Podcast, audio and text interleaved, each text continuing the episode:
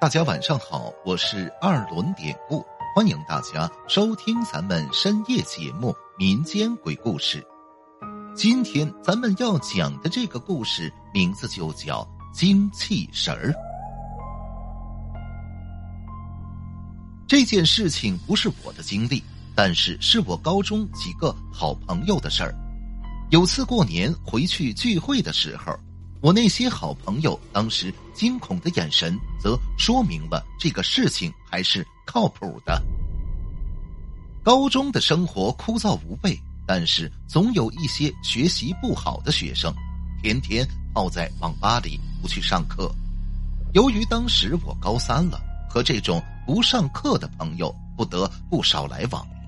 后来周日回家，忍不住去他们宿舍看看，才听说的。此事儿发生在我高三那年的秋冬季节，故事的主角是陈某、赖某和林某。只是记得那天是个月光很亮的晚上，那天晚上不知道是谁牵的头，大家就说好去县城逛逛。因为高中是城镇的高中，到县城骑摩托车要二十五分钟吧。公交车就不说了，白天才有。因为他们是外地的学生，所以只有自行车，大概要一个小时。要骑过去有两条路，一条大路啊，大路灯火通明就不提了。他们为了快点抄近路，也就是小道。那天呢，三个人就乘坐两辆自行车骑过去。当时是陈某骑车驮着赖某。林某呢，则独自骑一辆小路的途中，有一段路是山路，没什么灯火。故事啊，就发生在这。那天他们一路有说有笑的骑行了很久，看来很欢乐的样子。但是呢，就在经过那段路的时候，也不知道是为什么，他们彼此就不说话了。由于那个路段很窄，虽然是水泥路。但是只能两辆小车通过，所以到那边呢，就自动有两个并排变成了一字形骑行了。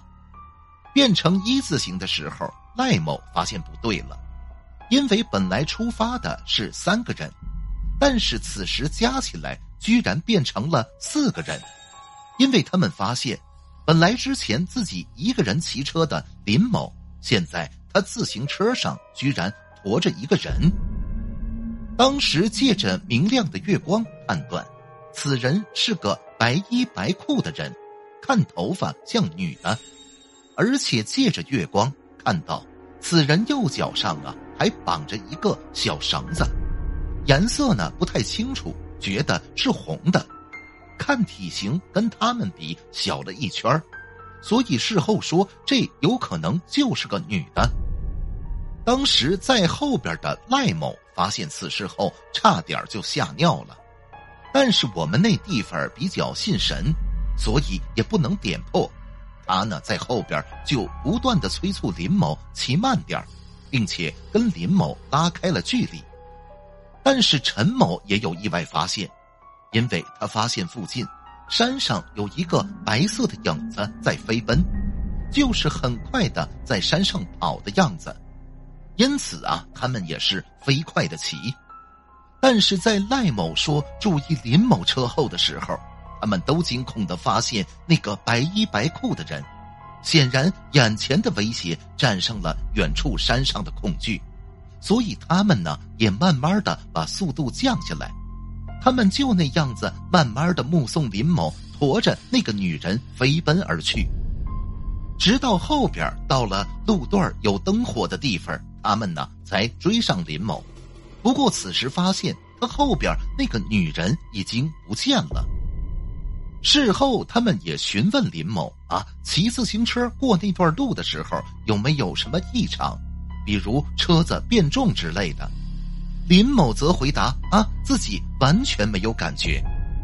其实一直到现在，哎，赖某他们都没告知林某那天晚上的事情。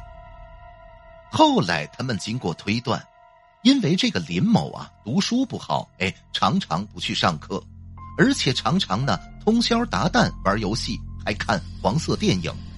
当时啊，他也没有女朋友。那段时间去找他，他呢都是躺着，别人站着跟他聊天所以感觉那阵林某哎，可能是影响自己的精气神了，所以他才会被这个女鬼给缠上。